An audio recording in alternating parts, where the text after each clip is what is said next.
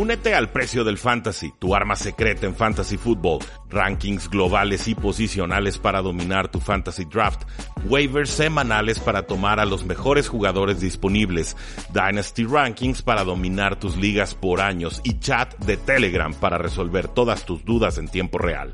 Visita stam.store diagonal precio NFL o da clic al link en este episodio para suscribirte.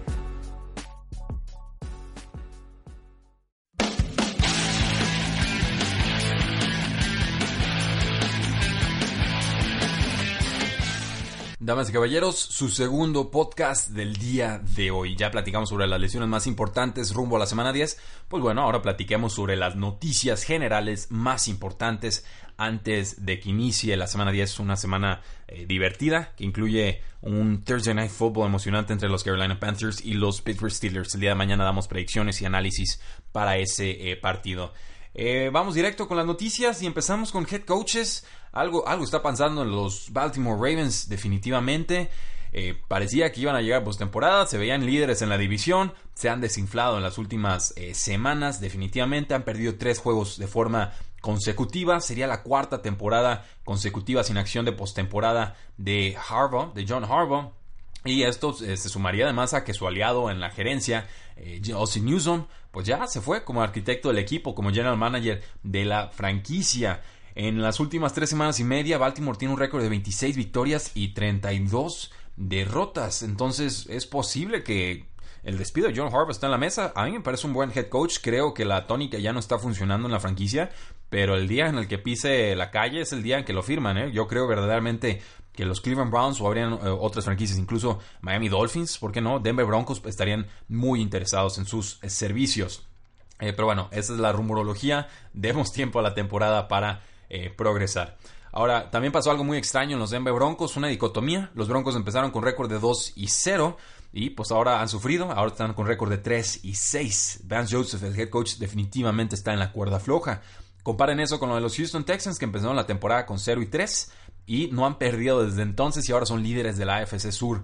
Bill O'Brien estaba en la cuerda floja ya casi colgándose con un dedo, ¿no? a punto de caer y ahorita ya está bastante más estable su eh, posición y empleo en el equipo. Dice el general manager de los Broncos, eh, John Elway, que van a mantener el curso con el head coach Vance eh, Joseph. Sí, pero le agregó el punto ahí diciendo en este momento, ¿no? Vamos a mantener el curso en este eh, momento. Entonces, ah, bueno, no es exactamente el apoyo más fuerte y enfático que pudo haber hecho a su head coach, pero pues, no parece probable que Joseph vaya a sobrevivir a este fin de temporada. El equipo está perdido, muy mal manejo de reloj, muy poca creatividad ofensiva.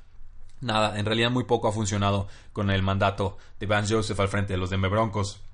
El ex head coach de los Cardinals, Bruce Arians, dijo que eh, hay solo un empleo en toda la NFL que consideraría eh, lo podría sacar del retiro en los emparrillados y es el puesto de head coach de los Cleveland Browns, le dijo Arians a el Canton Repository. Eh, Bruce Arians, de 66 años, coordinó la ofensiva de los Cleveland Browns del 2001 al 2003 y además eh, claramente quiere trabajar con Baker eh, Mayfield. Arians pudo trabajar con Andrew Locke un año con los Indianapolis Colts, pero después se tuvo que conformar con Carson Palmer ya en sus últimos años en Arizona. Una dupla Bruce Arians y Baker Mayfield sería muy emocionante. Ahí dejamos el apunte. Ian Rappaport de NFL Network eh, nombró al, coordinador ofensivo de los Patriotas, Josh McDaniels, también como un posible candidato para el puesto de head coach de los Cleveland Browns. Esto lo veo menos probable, sinceramente. Es uno de varios candidatos, pero según Rappaport, eh, también podrían buscar al coach de Baker Mayfield en colegial, al coach Lincoln Riley. Eh, eh, Rappaport cree que va a haber muchos equipos interesados en Lincoln Riley para que sea su head coach. Y además también estarían buscando al head coach de los Packers, Mike McCarthy, y al coordinador ofensivo de los Vikings, John De Filippo, que en algún momento fue coordinador ofensivo de los eh, Cleveland Browns. Dice McDaniels que sigue abierto a opciones de, gerencia, de head coach, pero eh, por el momento tienen los Browns a Greg Williams, una opción muy muy triste, con coordinador defensivo ascendido a head coach de forma interina. Pasando a mariscales de campo, ¿qué tal con, con Sam Bradford? Bueno, había mucha lana que le, ofrecieron los Arizona Cardinals. 15.900, bueno, perdón, 15.937.500 dólares fue el contrato de Sam Bradford. Eso fue lo que cobró Sam Bradford por tres juegos con los Cardinals. Cobró 5.3 millones por cada titularidad. Dios mío, qué contrato. 38 juegos son los que ha participado Sam Bradford en sus últimos 80, de 80 en los que pudo participar, estuvo en 38 y esto ha sido a, lo largo de los últimos 5 años con un récord de 19 victorias y 19 derrotas. En 2017 fue reemplazado por Case Keenum que estaba jugando eh, bien. Y eh, pues bueno, no sabemos cuánto le están ofreciendo en agencia libre, pero el general manager de Arizona, Steve Kime, definitivamente se emocionó y dijo, vente para acá.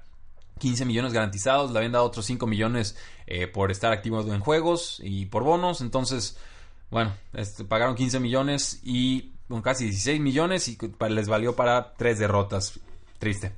El head coach Todd Bowles no cree que Sam Darnold haya tenido una regresión en esta campaña, yo creo que cree mal, pero dice, no, no creo que haya regresado, ha tenido regresión, ah, va a tener algunos tiros malos, simplemente no puede entregar el balón dijo después de otra exhibición con cuatro intercepciones de Sam Darnold, que apenas está completando 47% de sus pases en las últimas tres semanas. No ha tenido apoyo, han estado ausentes Robbie Anderson, Quincy Enunwa, pero de todas formas ha sufrido demasiado Sam Darnold de forma eh, explicable, razonable, pero de todas formas preocupante. Lo van a mantener de titular a pesar de sus problemas y esta tendencia a la baja debería de continuar contra la unidad defensiva de los Buffalo Bills, que es una secundaria top 5 en la NFL.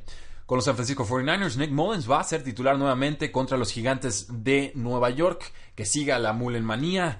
Este jugador de segundo año no seleccionado en draft tendrá su segundo partido consecutivo como titular. Y pues bueno, veremos qué puede suceder contra los Giants. Un, un poquito mejor que los Oakland Raiders, pero no mucho, mucho más. Buscaba Shanahan como su head coach y mandando las jugadas. Mullins podría valer la pena como un quarterback 2 en fantasy eh, fútbol. Con Jerry Jones, los vaqueros de Dallas.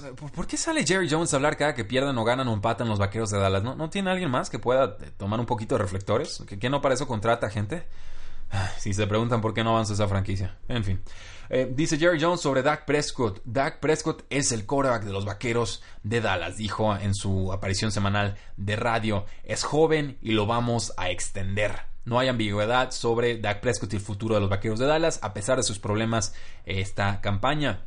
Esto significa que van a tener que conseguir mejores coaches porque Dak Prescott no está creciendo con los actuales. Y el, jueves, no, perdón, el martes, el head coach Jason Garrett de los Vaqueros de Dallas dijo que todavía no tenía intenciones de quitarle los eh, mandatos de jugadas, la decisión de jugadas durante el partido al coordinador ofensivo Scott Linehan. Dijo, por el momento, eh, dice, por el momento Scott Linehan va a mandar las jugadas a la ofensiva. No, pues qué, qué, qué, gran este apoyo, qué gran patrocinio le está haciendo Jason Garrett a Scott Linehan. Ha sido una de las peores ofensivas en toda la NFL, la de los Vaqueros de Dallas. Hay problemas de personal, pero también hay muchos problemas de esquema. Y eh, dudo mucho que Jason Garrett tomando eh, la ofensiva mejore el asunto, porque finalmente él acepta todo lo que hace Linehan. Y si lo que hace Linehan está mal, pues significa que está aceptando trabajo mediocre Jason Garrett. Pero bueno, que siga aplaudiendo. Con los gigantes de Nueva York, el quarterback Eli Manning será titular en la semana 10 contra los San Francisco 49ers, dijo el head coach Pat Shermer el martes pasado. Shermer insiste que Eli Manning va a ser titular, pero más adelante no hizo ninguna clase de garantías. Es probable que los gigantes de Nueva York por fin se deshagan de Eli Manning en este offseason, por lo cual eh, probablemente quieran ver algo de acción de Kyle Lauleta, el novato de cuarta ronda de la Universidad de Richmond Spiders. Y hablando de Lauleta, no va a ser suspendido por su arresto del octubre 30 en un incidente de tráfico, afirmó el head coach Pat Shermer, pero sí a haber consecuencias internas y no nos vamos ni a enterar cuáles son ellas.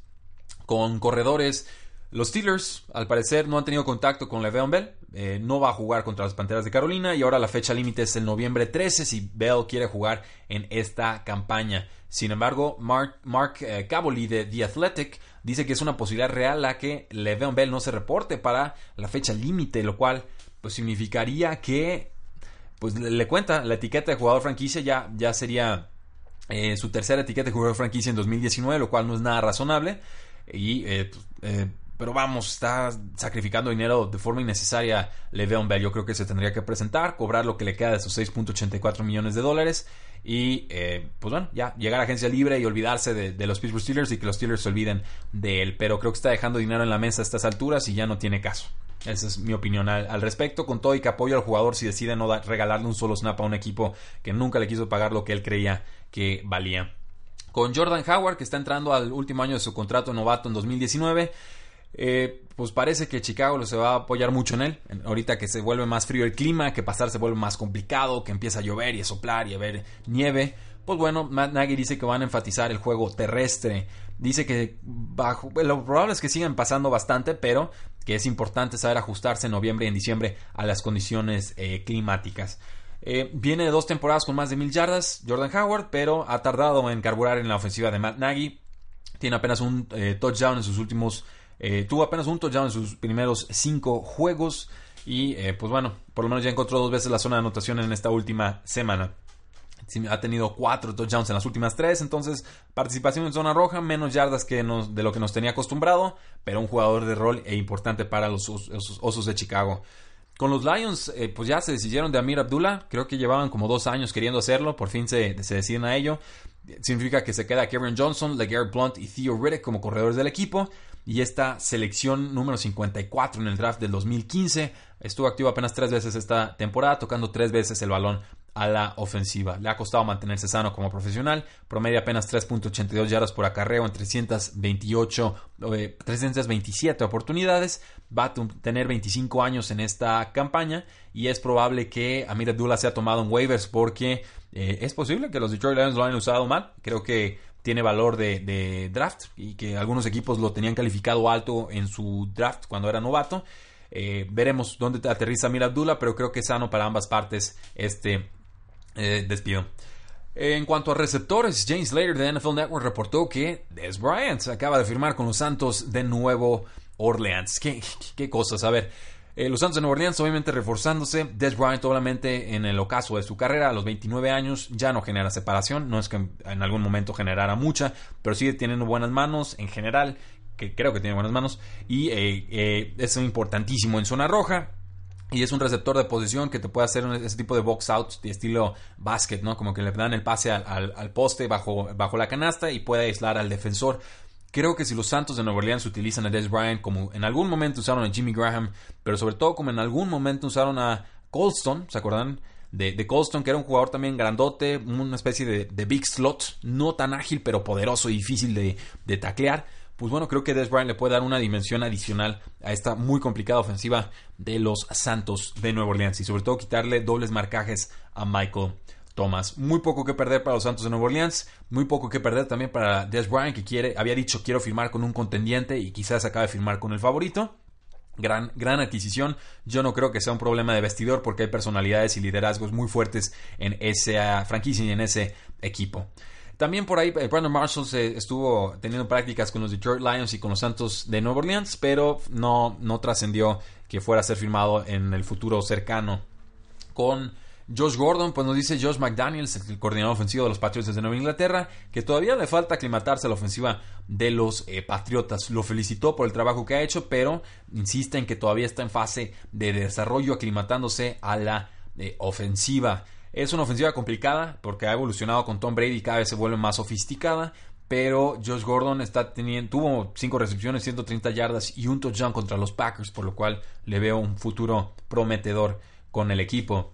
Y el receptor Bruce Ellington, que fue cortado recientemente por los Houston Texans, firmó con los Detroit Lions. Es un receptor que se lastima mucho, pero es muy ágil y es un receptor slot pegadito a la línea de golpeo. Esto significa que los Lions probablemente no les gustó lo que vieron de TJ Jones en la semana 9 y podría ser otro reemplazo de Golden Tate en esa posición de slot.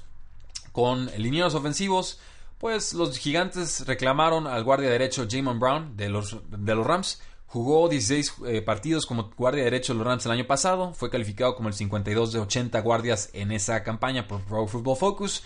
Eh, suspensión de dos juegos por abuso de sustancias indebidas para iniciar esta campaña y perdió su empleo con Austin Blythe, que lo reemplazó.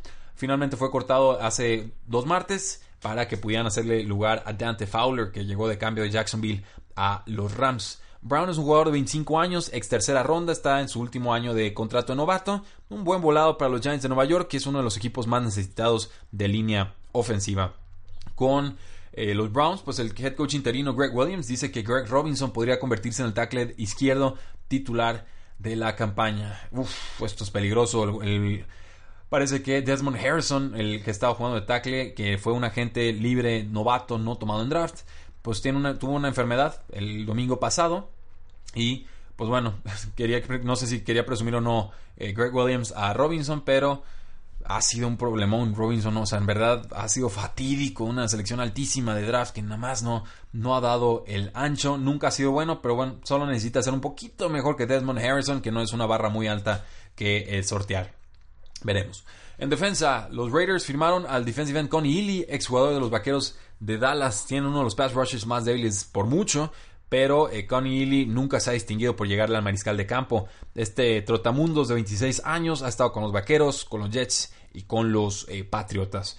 Eh, liberado por los Raiders y no tomado en waivers, el defensive end Bruce Irving acaba de firmar con los Falcons por un año y 1.5 millones de dólares. Irving rechazó mejores ofertas de los Patriotas y de los Steelers y llega a un buen lugar con los Falcons porque ha trabajado antes con Dan Quinn, que es el head coach de los Falcons y que era coach defensivo de Seattle, donde estuvo antes. Bruce Irving va a luchar por quitarle el puesto a Big Beasley, que no ha sido bueno en esta campaña y mejora el pass rush con este equipo de los Atlanta Falcons, que es el quinto peor, llegando a mariscales de campo en toda la NFL.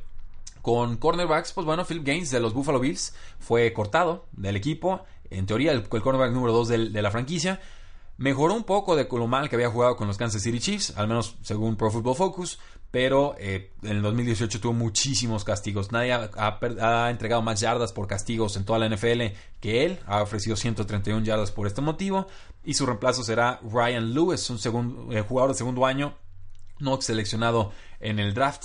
Y tendrá que jugar del otro lado del campo junto a Arthur Davis White, que es un gran jugador. En cuanto a pateadores, pues los Chargers promovieron a Michael Batley de su equipo de práctica para que se convierta en su pateador titular. Esto después de que Caleb Sturgis fallara un gol de campo y dos puntos extra contra los Seattle Seahawks. Eh, normal. En otras noticias, el ex guardia ofensivo de los Jacksonville Jaguars, Vince Manuay, eh, murió a los 38 años este domingo pasado. Una noticia muy, muy triste.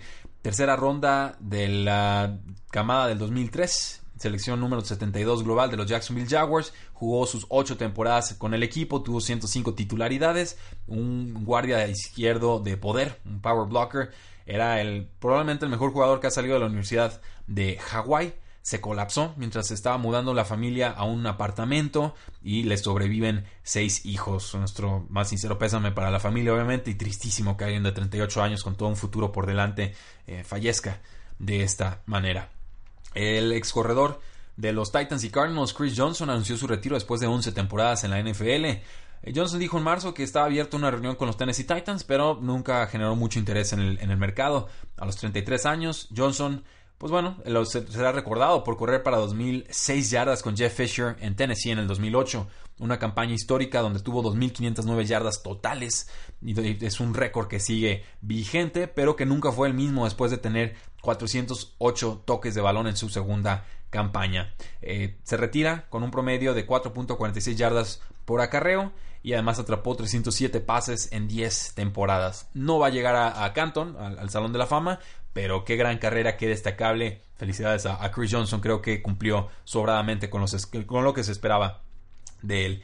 Y por último, para que estén avisados, la NFL movió el partido de los vikingos de Minnesota contra los Osos de Chicago del domingo en la tarde al horario estelar en NBC este noviembre 18. Esto mueve el partido de los Steelers visitando a los Jaguars a la una de la tarde, hora del este, en CBS. Y pues también ahí hace eh, modificaciones. Ahí hay un, un, partido de las Águilas de Filadelfia contra los Santos de Nueva Orleans en Nueva Orleans. Ahora es un juego de las 4.25 de la tarde en el canal Fox, en lugar de un juego de la 1 de la tarde. Esas, damas y caballeros, son las noticias más importantes rumbo a la semana 10. Muchas gracias, suscríbanse al podcast, déjenos una reseña de 5 estrellas, presúmanos con sus contactos, únanse al grupo de Tres y Fuera NFL en Facebook, en Instagram, también ya estamos como Tres y Fuera. Eh, todo, todo, todo en serio nos ayuda a crecer. Este programa existe gracias a ustedes. La NFL no termina y nosotros tampoco. Tres y Fuera.